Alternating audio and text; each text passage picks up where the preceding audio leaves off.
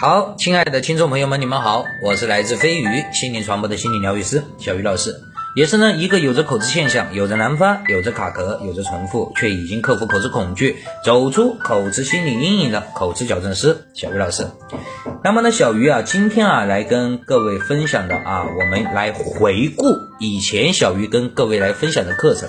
那么今天呢，我们主要分享的啊。不仅是今天啊，以及后期的几个音频分享都会分享有关我们一些在网络上、一些在平台上能够找得到的啊，官方自我矫正口吃的一些方法。当然呢，这个是比较杂，这个是比较杂乱的啊，所以小鱼做了整理啊，做了把它集中起来。如果说这些方法对你有所帮助的话，那是小鱼最希望看到的。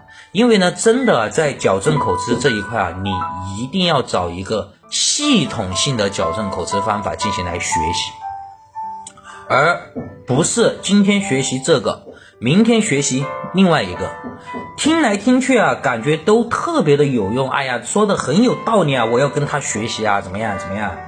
其实，在你没有找到一个系统性矫正口吃的，从一到二，从二到三，我们应该怎么样一步一步走出来的时候，啊，你去东学一点，西学一点，其实对于我们矫正口吃是有非常大的副作用的啊，甚至会让你从一个轻度或者说中度口吃病患者变成了重度口吃。小鱼啊，以前就是这样。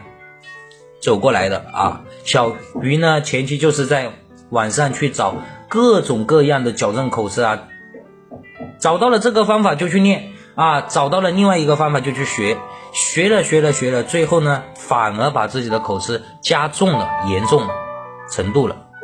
口吃啊还是按照小鱼跟你说的那样，口吃呢是做减法，不是做加法，不。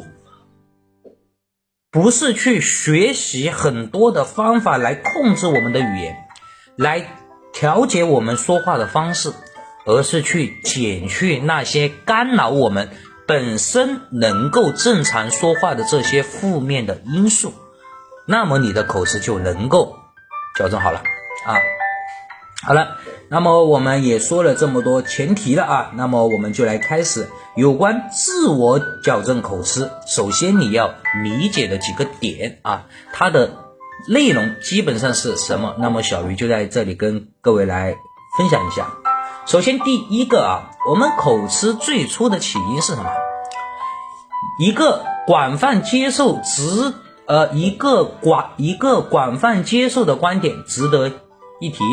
这个观点呢比较的有趣啊，就是口吃在发生最初的起因其实是并不存在的，这一点啊小鱼还是比较认同的啊，因为如果你说口吃是模仿的话啊，那么我们第一个患有口吃病的患者他模仿的又是谁呢？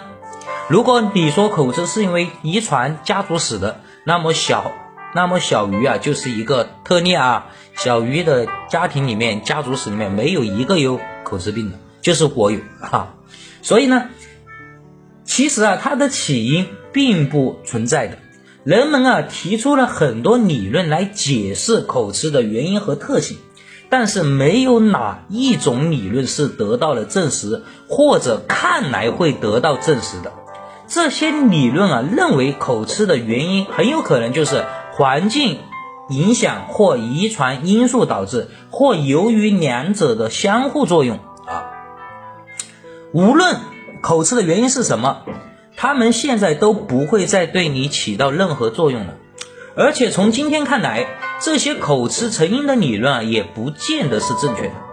因而，我们认为口吃的最初起因啊，已经不会给你带来任何的负担了。也不会影响你现在进行的矫正口吃的这个过程了。那么你真正需要考虑的是什么原因让你现在一直口吃不见好转啊？你没有理由一辈子都这样绝望的口吃下去，生活和生活和事业一败涂地啊！别别人都能治疗成功，你也能啊！这个就是一个打鸡血的话语啊！但是啊。大家有没有看？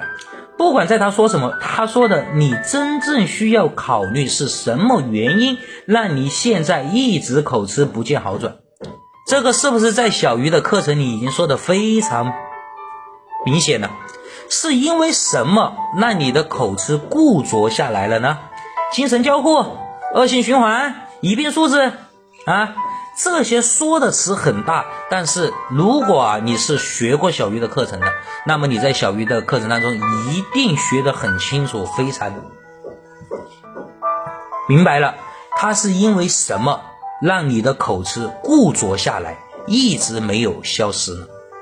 好了，那么因为时间关系啊，今天我们今天我们就分享到这里。后续呢，小鱼会陆陆续续跟各位来分享啊，有关自我矫正口吃，小鱼收集到的这些资料啊，我们一起来分析，一起来探讨其中的奥秘所在。好，谢谢各位的收听，期待我们的下一次见面。口吃矫正，请联系小鱼老师微信。xykc 二零二零三八或幺九八九八八零九八六三，相信小鱼，也给自己一次成长蜕变的机会。